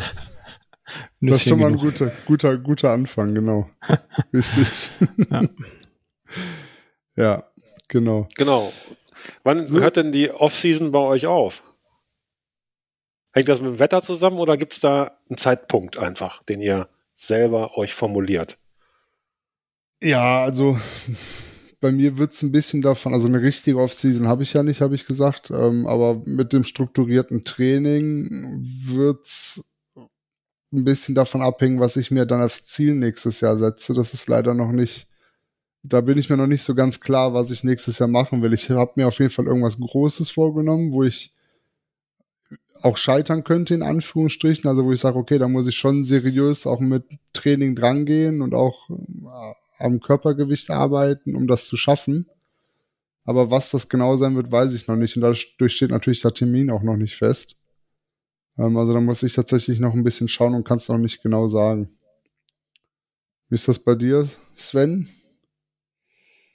Ja, also eine richtige Off-Season habe ich ja auch nicht. Ähm, klar, ich mache jetzt im Winter ein bisschen weniger. Ähm, ja, T-Racer, so wie du sagtest, also es hängt mir sicher ein bisschen mit dem Wetter zusammen. Ne? Sobald draußen der Frühling lockt, äh, macht es auch einfach wieder mehr Spaß zu fahren und sich draußen zu bewegen am Rad. Mhm. Ähm, aber zeitlich festmachen tue ich das eigentlich nicht. Trainierst halt du denn, versuchen. Trainierst du denn nach Trainingsplan, Sven, oder wie machst du das? Nee, ich behaupte mal, ich trainiere überhaupt nicht. Ähm, ich fahre halt Fahrradtouren. Das macht mir Spaß, durch die Gegend zu fahren. Ähm, also was ich so gut wie gar nicht mache, ist ähm, irgendwie Intervalle fahren oder nach Wattzahlen fahren oder sagen, ähm, heute kommt Kraft Ausdauer. Ich kenne das alles. Ich habe mich das äh, schon hundertmal angelesen und ähm, gesagt, ja, jetzt machst du mal ein bisschen mehr damit. Ähm, aber das macht mir keinen Spaß. Ähm, für mich muss Radfahren Spaß machen und das tut's, wenn ich mich aufs Rad setze und entweder mit ein paar Leuten treffe und dann äh, eine Runde durch den Wald heize. Und ähm, da kommt es auch dran, mit wem fahre ich. Ähm, sind die Leute schnell? Ähm, bin ich der Letzte am Berg und bin am Häscheln und bin oben äh, total im Eimer? Oder fahre ich mit einer Gruppe, wo ich ähm, relativ locker mitrollen kann?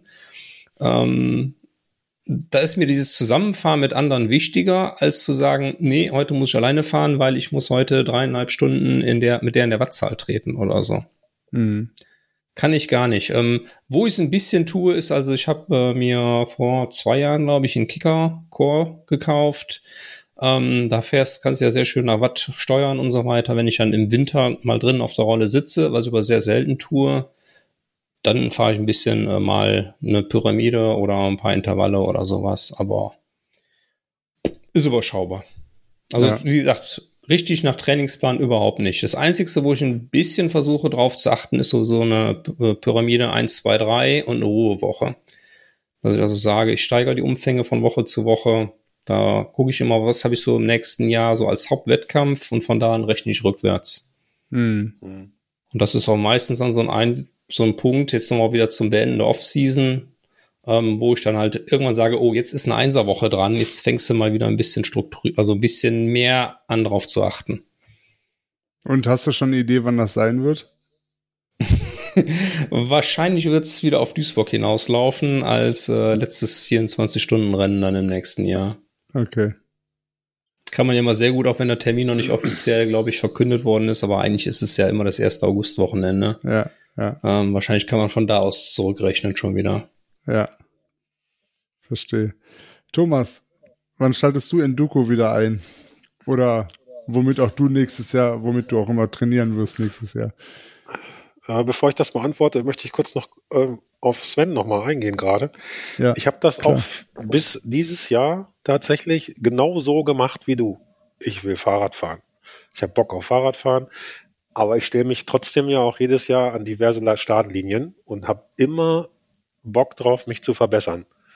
Trotz des fortschreitenden Alters und der damit verbundenen Degeneration äh, habe ich immer den Ehrgeiz, mich irgendwo zu verbessern. Und das hat auch immer irgendwo geklappt, indem ich einfach die Zeit äh, nach oben geschraubt habe, die Sattelzeit. Ich habe immer mehr trainiert, immer länger, immer häufiger. Äh, das geht jetzt aber nicht mehr, weil meine Tochter ist jetzt am Dienstag drei geworden und die Zeit ist äh, nicht mehr unendlich vorhanden. Also mhm. Habe ich mir dann irgendwann mal Gedanken gemacht, strukturiert zu trainieren. Äh, hab das so letztes Jahr habe ich damit angefangen, so halbwegs. Und dieses Jahr habe ich mir im Frühjahr tatsächlich das erste Mal einen Powermeter gekauft, habe mich mit diesem ganzen Wattkrams beschäftigt und habe jetzt äh, dann mit der Enduko-App trainiert. Ja, die war ja da über den Verein auch gekriegt haben. Und äh, habe tatsächlich mich da nicht sklavisch dran gehalten. Aber ich habe diese Intervalle schon dann gefahren und es hat einen richtigen Boost gegeben. Nicht nur im Training, sondern es ging richtig vorwärts. Die Kraftwerte sind gestiegen, die Ausdauerwerte sind gestiegen, die FTP ist gestiegen. Ähm, und in den Wettkämpfen war es viel, viel einfacher für mich zu pacen. Ich habe immer nach Gefühl und nach Pulswerten gepaced und bin aber immer irgendwann eingegangen. Das ist mir dieses Jahr mit meinen Wattwerten nicht passiert und ich war trotzdem in jedem Wettkampf, was man ja nicht immer eins zu eins vergleichen kann, weil ja die Bedingungen auch immer unterschiedlich sind. Vor allen Dingen ja, ja. im Willingen dieses Jahr zum Beispiel war extrem schlecht, aber trotzdem war es ein unheimlich guter Wettkampf. Ich habe bis zum Schluss äh, Kraft gehabt und konnte pushen. Das äh, ist in der Regel nicht so gewesen früher, sondern das hat zweieinhalb, drei Stunden geklappt und dann den Rest der Zeit, egal ob es dann vier, fünf oder sechs Stunden waren, wurde gelitten. und äh, das ist mit Wattmeter irgendwie besser einzustellen. Das macht also richtig Spaß. Äh, man muss aber genau, wie du sagst, dann muss man wirklich alleine fahren. Wenn du trainieren willst, fährst du alleine durch die Gegend. Ähm, wenn du Mountainbiken willst mit anderen, dann Freischnauze, auf jeden Fall, sonst geht's nicht, weil die zeigen dir nach einer halben Stunde schon den Vogel, wenn du sagst, so, ich muss jetzt mal hier ein paar Intervalle fahren. Da haben die ja keinen Bock drauf, ne? Äh, und das ist auch gut so. Das muss man halt dann dementsprechend für sich selbst entscheiden, fahre ich heute mit anderen oder trainiere ich. Ja, du suchst du dir dann einen Verein mit ein paar Gaskranken, die fitter sind als du, da hechtest du nämlich hinterher und wirst dadurch auch besser. Ja, genau. Äh, äh, der Ralf ist zum Beispiel so einer. äh, aber die Erfahrung, die ich gemacht habe über die Jahre, früher war es so, wir haben äh, Telefonkette gemacht, ey, hast du Bock zu biken? Jo, wir, wir biken, ich rufe noch den und den und den an, treffen wir uns dann und dann da und da. Dann standen da zwischen drei und sieben Leute und dann bist du ne, mit einer netten Truppe durch den Wald geknallt irgendwo, hast viele Pausen gemacht, hast Spaß gehabt und mit fortschreitender Fitness findest du aber keine Leute mehr. Mhm. Weil äh, die halt alle auch nicht die Gattung Fahrrad fahren, die man selber fährt. Weil wir fahren ja alle relativ schnelle Fahrräder mit einem überschaubaren Federweg und schon so ein bisschen auf Effizienz getrimmt, aber das Gros der Menschen, die die Räder aus den Shops schleppen, hier in Hameln zumindest, das sind halt die 150 Millimeter aufwärts. Ja, das da habe ich, jetzt, da hab ich jetzt halt auch keinen Bock drauf, ne? Sag ich mal. Hier ganz offen. Das ist mir zu lahm. Hm.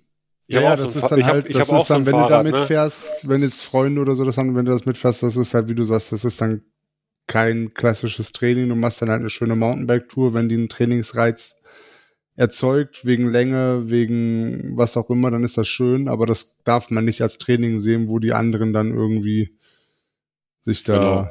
irgendwie mit dran orientieren müssen. Ne? Ich halte halt sollen. unterwegs auch nicht, nicht an. Ich mache keine Pausen. Ne? Ich setze mich ja. nicht in Biergarten irgendwo an einem Turm oder an einer Wirtschaft und trinke da einen Weizen und fahre dann halt weiter, weil die halbe Stunde Hast du gar keine Stunde, Zeit man, für als junger nee, habe ich keine Zeit für, genau. Die Stunde fahre ich halt lieber und bin dann entsprechend wieder bei der Familie, weil mhm. die warten ja auch. Ne?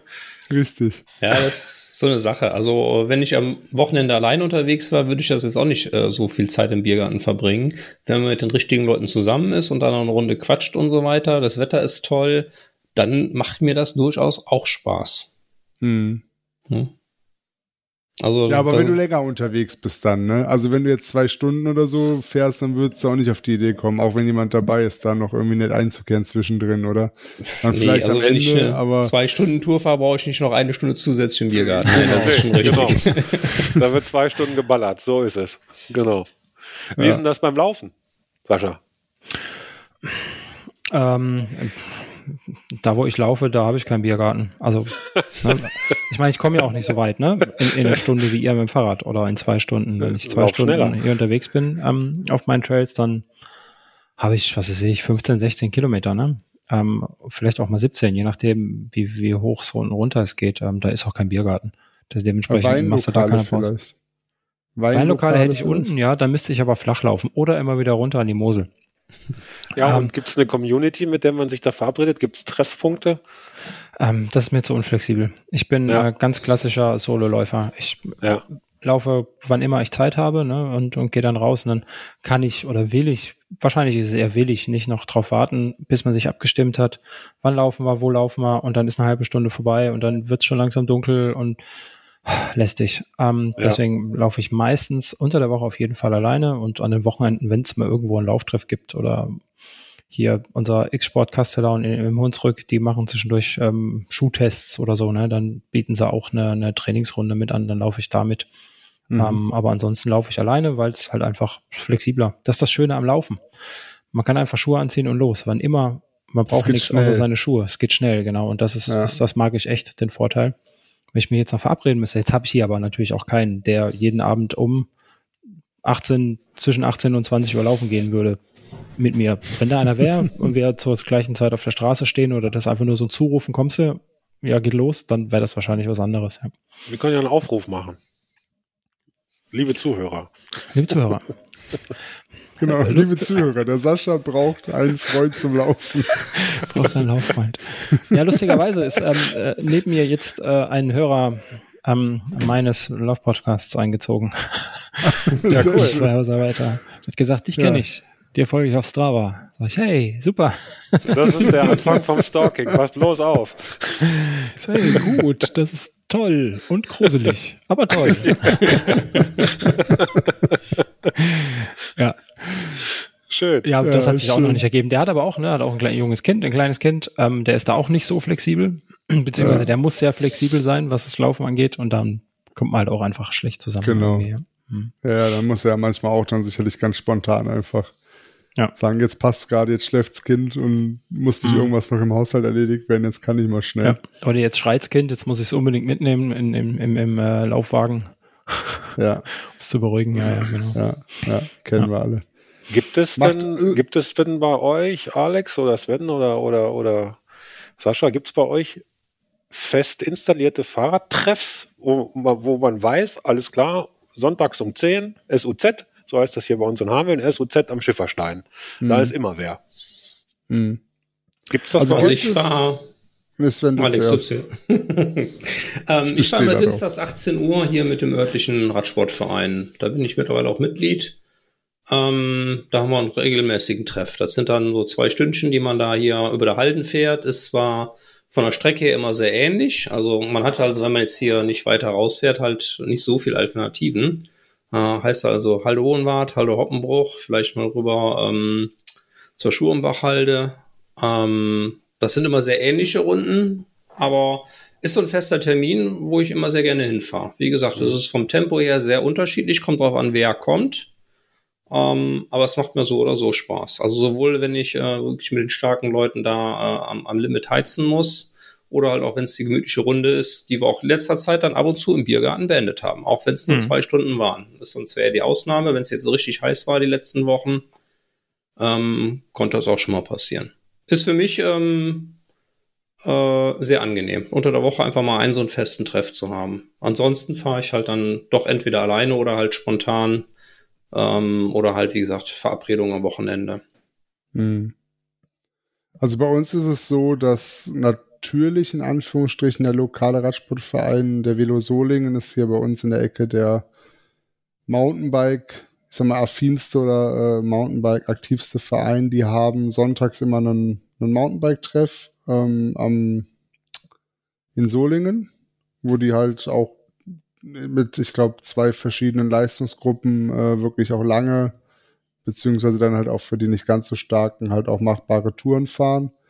Da dann halt ohne Leistungsanspruch, da kann also auch jeder ohne Sorge hingehen und, und mitgenommen werden. Klar, wenn man da regelmäßig dran teilnimmt, wünscht man sich natürlich als Verein dann, dass man da auch in, den Verein eintritt.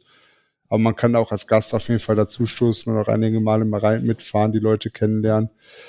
Und die bieten auch das ganze Jahr über freitags immer strukturiertes Mountainbike-Training an, wobei das dann schon sehr tempolastig ist. Das sind dann überwiegend so die, die Cross-Country-Fahrer, die dann auch wirklich da Tempo machen wollen äh, mit dem Trainer oder der Trainerin.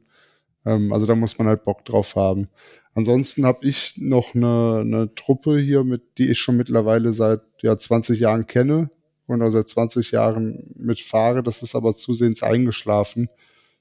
Ähm, was ein bisschen schade ist, aber sonntags, also die trifft sich immer sonntags bei uns um elf, nicht um zehn. Ähm, und das ist einfach mit der Familie mittlerweile eine blöde Zeit, weil sonntags um elf, da machen wir uns gerade fertig, um zu den Schwiegereltern zu fahren und nachmittags sind wir bei meinem Vater oft zu Besuch. Das ist halt Familientag. Da möchte und kann ich nicht mich mittags oder kurz vor Mittag auf den Weg machen und dann erst nachmittags wieder reinkommen. Ähm, ja, also früher, ich hatte den Eindruck, dass es früher regelmäßiger war, dass man Trupps getroffen hat oder äh, Leute getroffen hat. Aber ich glaube auch, dass das wirklich ein bisschen bei mir damit zusammenhängt. Also ich habe, wie gesagt, so zwei, drei Gruppen, wo ich, wo ich mich, wo ich auch drin bin, wo ich vernetzt bin, aber da sind auch viel dann Enduro-lastige Fahrer bei. Mhm. Ähm, wo Thomas, du hattest das, glaube ich, eben gesagt, wo einfach der Anspruch oder der Spaß beim Mountainbiken halt ein bisschen mehr auf der Abfahrt liegt und äh, weniger auf Strecke, auf Höhenmeter machen. Also ich fahre auch gerne bergab, aber für mich gehört halt dieses ähm, was sehen, was erleben äh, draußen in der, in der Natur und auch das alles sich selbst erarbeiten mit einem gewissen Anspruch gehört halt dazu.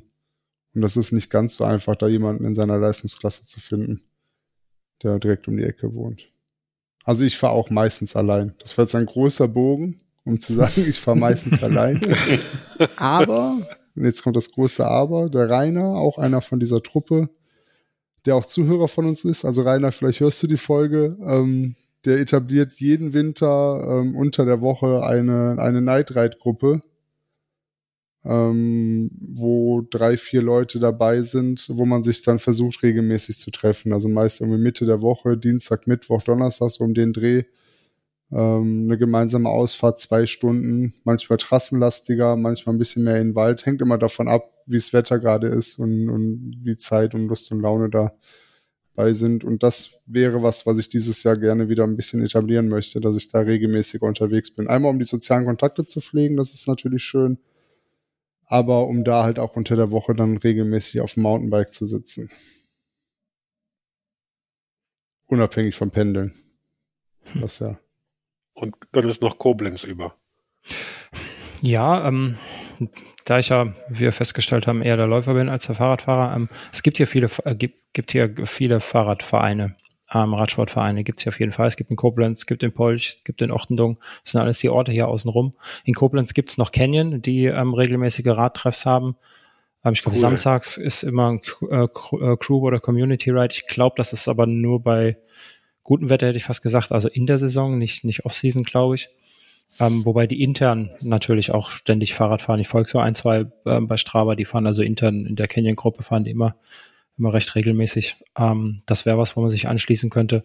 Aber das ist alles nicht bei mir im Ort. Da müsste ich erst hinfahren. Da wäre ich dann also erstmal 10 Minuten, 20 Minuten mit dem Fahrrad beschäftigt, um da hinzufahren. Ähm, und dann muss er wieder zurückfahren, muss mit denen Runde fahren. Und ja, also wenn, wenn ich wollte, könnte ich. Dann wären es immer 40 Minuten extra Training. Das schadet ja auch nicht, haben wir ja festgestellt. ähm, ja, aber ich bin da auch nicht angeschlossen, eben auch aus den Gründen. Ja, ich ja. bin nicht so flexibel. Oder sehr flexibel und im Gegensatz zu anderen vielleicht, ja. Hm.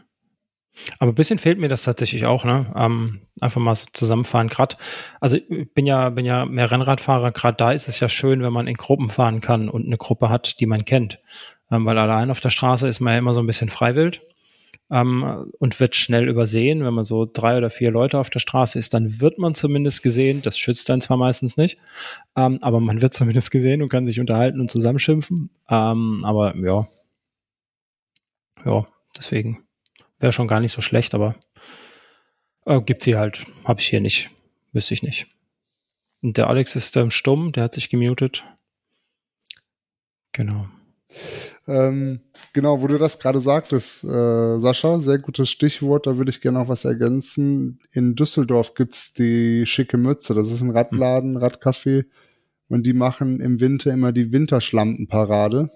Das ist halt ähm, eine gemeinsame Ausfahrt, die sind dann auch mehrere Stunden mit dem Rennrad beziehungsweise mit dem Crosser dann unterwegs, Gravelbike, das verwischt ja immer mehr alles irgendwie. Mhm. Ähm, und halt auch für verschiedene Leistungsklassen geeignet. Und das sind auch richtig große Gruppen. Also ich bin selbst noch nie mitgefahren. Ähm, ich sehe aber regelmäßig bei, bei Instagram oder Facebook Fotos von denen. Da sind, wenn es jetzt kein ganz räudiges Wetter ist, können da auch schon mal 50 Mann mitfahren. Wow. Aber selbst bei ganz schlimmem Regenwetter um den, um den Nullpunkt finden sich da eigentlich immer eine Handvoll Fahrer, die da irgendwie zusammen fahren wollen. Also wer aus der Ecke Düsseldorf kommt und, und enge weiteres Umland und da Bock auf eine regelmäßige Truppe hat, der ist da auf jeden Fall richtig. Ja, das wollte ich nur ergänzen, weil das so mhm. schön passte gerade. Genau. Wie macht ihr das denn dann im Frühjahr, wenn ihr wieder einsteigt? Habt ihr so eine Art Trainingslager? Macht ihr sowas? Fährt irgendwer von euch auf nach Mallorca oder ah, ja, nach, ja, nach ja. Südspanien für vier Wochen? Also Axel und ich haben es regelmäßig gemacht die letzten Jahre. Eigentlich echt über 15 Jahre bestimmt. Wo seid ihr hin? Nach Mallorca. Ah ja. Wir sind regelmäßig für eine Woche oder manchmal einmal sogar 10 oder 12 Tage nach Mallorca. Playa de Palma, günstiges Hotel, aber gut. Und dann Dreier-Split, so wie Sven es gerade gesagt hat. 1, 2, 3, ein Tag Pause und das Ganze so lange, bis der Urlaub zu Ende war. Und dann, was weiß ich, 60, 80, 100, 80, 100, 120, 100, 120, 150, 130, 150, 180, so kilometermäßig, so langsam aufgebaut da über die, über die Zeit und dann wieder zurück. Also ja, haben wir, haben wir regelmäßig gemacht. Oder äh, Riva del Garda, ne? Im, aber dann ähm, auf Mallorca wart ihr dann aber mit Rennrädern wahrscheinlich unterwegs, ja, ja, genau. ne? Auf, mhm. auf Malle immer mit Rennrad. Zuerst mit eigenen. Oder habt ihr die mitgenommen? Ja, die ersten Jahre haben wir die eigenen mitgenommen. Und äh, dann, äh, ich leihe aber nur noch, weil es lohnt sich nicht für eine Woche das eigene einzupacken, anzumelden, Sperrgepäck, äh, bezahlen, kostet auch 150 Euro mittlerweile hin und zurück. Da kriegst du auch ein super Rad für, was du da vor Ort leihen kannst. Und äh, in jedem Trainingslager passiert ein Unfall. Und es ist irgendwer, irgendwer kaputt oder irgendwas kaputt. Und wenn es dann nicht das eigene Rad ist, ist es umso besser. Mhm. Das heißt, du nimmst dann wirklich nur die eigenen Pedale mit und, ja, und Radschuhe genau. oder braucht man nicht mal die Pedale dann mitnehmen? Wie sieht das, wie läuft das ähm, dann? Bei? Wir haben meistens bei einem holländischen ähm, Anbieter unsere Räder geliehen, nicht bei dem großen Schweizer, sondern bei einem Holländer der günstig gelegen war zu unserem Hotel, was wir da immer äh, Höhe Ballermann 5 genommen hatten und äh, immer die billigste Kategorie, Alurahmen, zweimal elf Schaltung reicht für auf Mallorca rumzufahren. Man braucht da nicht irgendein High-End-Ding. Man fährt ja nicht auf der letzten Rille, sondern du fährst ja Grundlage da. Mhm. Ne? Und äh, kostet dann 90 Euro die Woche. Dafür kannst du das eigene Rad nicht mit hinnehmen und die Reifen zerschießen und die Kette runterfahren. Ne? Also ja. eigene Pedale. Manche haben auch noch einen eigenen Sattel häufig dabei gehabt. Äh, Tacho dran und dann los. Also haben wir ah, von Anfang 2000 bis vor zwei, drei. Das, warte mal, das letzte Mal war ich da 2000. Wann ging Corona los? 2019, glaube ich, ne? 2020. 2020. Februar 2020. Da war da ich in war München ich, auf der ISPO. Gut, dann, war es, dann war es, war ich 2020 das letzte Mal auf Mallorca im Februar. Genau, im Februar. Und als wir von der Insel runter sind, haben sie sie dicht gemacht. Ja, okay. Genau. Ja, also ja jetzt steht es wieder an nach der ganzen Scheißzeit, ah, oder? Weiß ich noch nicht. Okay. Weiß ich noch nicht. Äh, äh, Vielleicht geht's auch nach Riva nächstes Jahr wieder zum Festival. Okay. Und eine Woche. Vielleicht ja, auch mit dem Verein, mal gucken. Können wir ja auch ein Trainingslager machen. Ein Vereinstrainingslager, ja, das ja. wäre was. Sven, das müssen wir mitnehmen für die Trainergruppe. ja, hört sich auf jeden Fall gut an. Ähm, ja, ich habe da, ich hab da was, ich habe da so eine Idee. Äh, die Urlaubsplanung steht ja bald an, weil ich weiß nicht, wie es bei euch ist. Bei uns wird im November immer abgefragt, Urlaubsplanung. Und da muss man ja schon so ein, so ein grobes Gerüst haben. Ich, äh, ich habe da so eine Idee, die ich vielleicht mal präsentieren hm. will demnächst. Jetzt hast du uns aber neugierig gemacht. Ja, ja ich weiß, genau. genau, also das haben wir eigentlich die letzten 20 Jahre immer einmal gemacht, entweder Mallorca oder, oder an Gardasee. Manchmal auch beides. Oh, das, das ist natürlich schön. Sehr exklusiv. Ja. Also ja. mein letztes Trainingslager ist 20 Jahre her. Da war ich mit cool. 17 mit dem Velo Solingen äh, auf Mallorca sehr schöne Erinnerungen, sehr schöne Trainingseinheiten da gefahren. Nachts dann heimlich den Aufzug im Hotel stillgelegt. hm. Manipuliert. Nein, war sehr schön, aber das war tatsächlich meine letzte Erfahrung von Trainingslager. Ich träume davon, das irgendwann mal wieder zu machen, aber das steht jetzt bei mir auf jeden Fall nicht an. Ja. ja. Viele sagen ja, man kann es auch zu Hause machen, aber da bin ich kein Fan von. Äh, das funktioniert nicht. Ja. Ja, ja. Es ja, ist sicherlich, nee, es ist sicherlich einfacher, wenn man wirklich irgendwie in ein Hotel geht und auch raus ist aus dem Alltag äh, und sich da wirklich nur auf den Sport konzentrieren kann. Ja, genau. da bin ich bei dir. Das ist auch meine Erfahrung. Ich habe das in der Vergangenheit ab und zu mal probiert, tatsächlich eine Woche Urlaub gehabt, ähm, um dann zu Hause zu trainieren. Ähm, nur das macht man ja relativ früh im Jahr. Da hat man dann auch wieder die Sache mit dem Wetter. Genau. Ähm, wenn das dann überhaupt nicht mitspielt, und wie gesagt, wenn man dann weiß, ah, da hast du eine Woche Urlaub, ja, dann könntest du das noch erledigen. Ein, jetzt machst, hast du heute keine Lust mehr zu, machst du nächste Woche, da hast du eh Urlaub. Ähm, da tendiert man, tendiert man einfach dazu, ähm, das auch mit anderen Sachen voll zu packen mhm. diese Woche. Und ähm, da ist es wirklich schon, wie T-Racer sagt, wirklich gut, du bist raus, du bist in einer anderen Umgebung, im Idealfall, wie gesagt, irgendwo in einem Gebiet, wo du besseres Wetter hast um die Jahreszeit. Äh, da funktioniert das besser. Ähm, auch wenn ich nicht allzu viel Erfahrung habe. Also ich bin äh, noch nie auf Mallorca gewesen. Ähm, muss ich immer wieder mich für entschuldigen, in Anführungsstrichen, wenn es äh, so Richtung ja. Radfahren geht. Ja, wie, du machst kein Trainingslager auf Mallorca. Nö, war ich noch nie. Ja, das ist aber auch so ein bisschen Stammtischparole, oder? Also, ja, ja also das ist kein, kein, schlechtes Gewissen haben. Nein, nein, das ist ja so mit einem zwinkernden Auge äh, gemeint. Ja, ja, klar. Aber ähm, sag mal, wenn du ein bisschen intensiver Rad fährst, ähm, geht man eigentlich immer davon aus, dass derjenige irgendwie mal einmal im Frühjahr da ein bis zwei Wochen auf Mallorca verbringt. Das ist ja. schon toll. Also du hast den Kopf halt frei, du hast keine Alltagsbelastung, weder irgendwelche Gedanken an Job oder an die Familie oder an irgendwelche Haushaltssachen, sondern du fliegst dahin. Also ich war jetzt schon von Februar bis Ende April in der Range war ich da. Es war immer gutes Wetter auch im Februar teilweise schon. Und äh, im Februar fahre fahr ich ja hier keine 100 Kilometer Runden. Mai nicht. Hm, Habe ich gar keinen stimmt. Bock zu, aber schaffe ich auch irgendwie gar nicht. Du steigst du auf Mallorca aus dem Flieger, holst dein Rad vom Verleih, stellst es in den Fahrradkeller, am nächsten Tag fährst du 100 Kilometer. Und am nächsten Tag fährst du es wieder und am übernächsten Tag fährst du es wieder. Und es tut nicht mal weh. Es funktioniert einfach. Hm. Das wäre zu Hause nicht möglich. Hm. Weil einfach ja. die, Ab die Ablenkung vorhanden ist, die du abseits des Alltages irgendwo im Urlaub, muss ja nicht Mallorca sein, kann ja sonst wo sein. Äh, das Wetter spielt sicherlich eine Rolle, aber du hast diese Ablenkung halt nicht. Und dann funktioniert der Körper auf einmal auf einem ganz anderen Niveau. Das ist der Wahnsinn. Das muss man mal erlebt haben. Und zwar von mhm. jetzt auf gleich. Das ist, das ist klasse. Das ist wirklich klasse. Ja. Und ja. Äh, äh, ja, dann wäre es nicht, wäre es, wär, die meisten glauben es ja nicht, fährst du nach Mallorca an Ballermann, hö, hö, Trainingslager, genau. Morgens eine Stunde Radfahren und den Rest des Tages bam, bam. Ja, äh, nein. Nee, das geht ja nicht. Das die Saison, die, die Ballersaison geht ja da tatsächlich auch erst am 1. Mai los. Die Insel mhm. switcht in der Nacht vom 30. April auf den 1. Mai komplett das Publikum. Ich habe es selbst erlebt. Also im Februar, März und April sind dann nur Radfahrer und es ist alles zu. Außer vielleicht ein, zwei Kneipen irgendwo in der zweiten Reihe. Kannst du dann abends hingehen und noch ein Bierchen trinken. Aber die einschlägigen Etablissements, die man aus den Medien kennt, die haben einfach zu. Da ist nichts. Es Fahrrad ja. sind Bretter vor den Türen. Ja. Ja. Einmal waren wir tatsächlich bis zum 2. Mai da. Wir sind nachts am, abends am 30. April eingeschlafen, sind morgens am 1. Mai wieder zum Essen untergegangen und dann saßen da keine Radfahrer mehr. Der, der Radfahrerkeller war tatsächlich leer, bis auf unsere fünf Räder. Wir waren fünf Leute und es saßen nur Typen mit Filzhüten und Bierdosen beim Frühstück.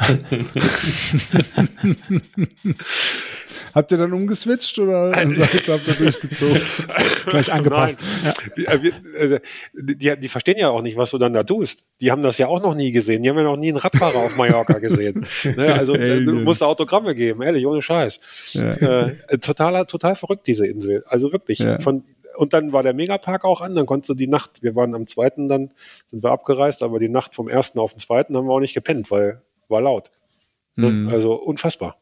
Hm. Unfassbar. Ja. Von, von einigermaßen gesitteten Normalos, die einfach nur äh, Radfahren, zu wirklich diesen typischen Ballertouristen äh, innerhalb von 24 Stunden ist, ist mega krass. Sehr interessant auf jeden Fall. War mir, habe hab ich jetzt auch so zum ersten Mal gehört, dass das wirklich so ein, so ein harter Übergang ist. Genau.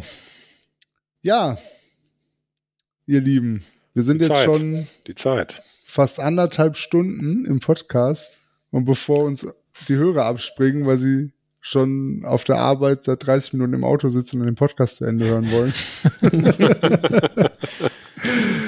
ähm, würde ich sagen, machen wir hier Schluss. Also wir haben gesehen oder ihr habt gesehen, liebe Zuhörer, wir haben schon trotz Offseason, trotz äh, Nebensaison jede Menge Themen rund ums Rad, uns Gedanken gemacht über die gelaufene Saison. Es kommt auch noch ein bisschen was. Ähm, wir machen uns schon Gedanken über die nächste Saison. Bevor wir jetzt weg sind, möchte ich euch noch ähm, einen Tipp ans Herz legen. Schaut mal bei uns auf Facebook, auf Instagram ähm, und bei Twitter auch. Wir haben heute ganz frisch, ähm, während wir die Folge aufnehmen, unseren Trailer veröffentlicht für die Bike Transalp ähm, Video Review. Wir haben ja dieses Jahr die Bike Transalp durch ein Medienteam begleiten lassen und einen ja, Film gedreht über die Bike Transalp, über das Team. und über die Abenteuer, die drumherum entstanden sind. Und ja, schaut euch den Trailer an. Es wird schon bald der Film dazu dann verfügbar sein auf YouTube, nehme ich an. Und ähm, ja, vielleicht habt ihr Bock, euch das anzuschauen. Ähm, damit das nicht verpasst, folgt uns. Wir werden das auf jeden Fall auf den Kanälen dann entsprechend veröffentlichen. Also ich war ja nicht dabei auf der Transalp, aber den, den äh, Trailer, den habe ich schon gesehen und der macht wirklich Lust auf mehr. Also ich bin echt gespannt, was da ja, kommt. Ja, genau. Das sind hm. wir alle, weil auch wir haben den Film noch nicht gesehen.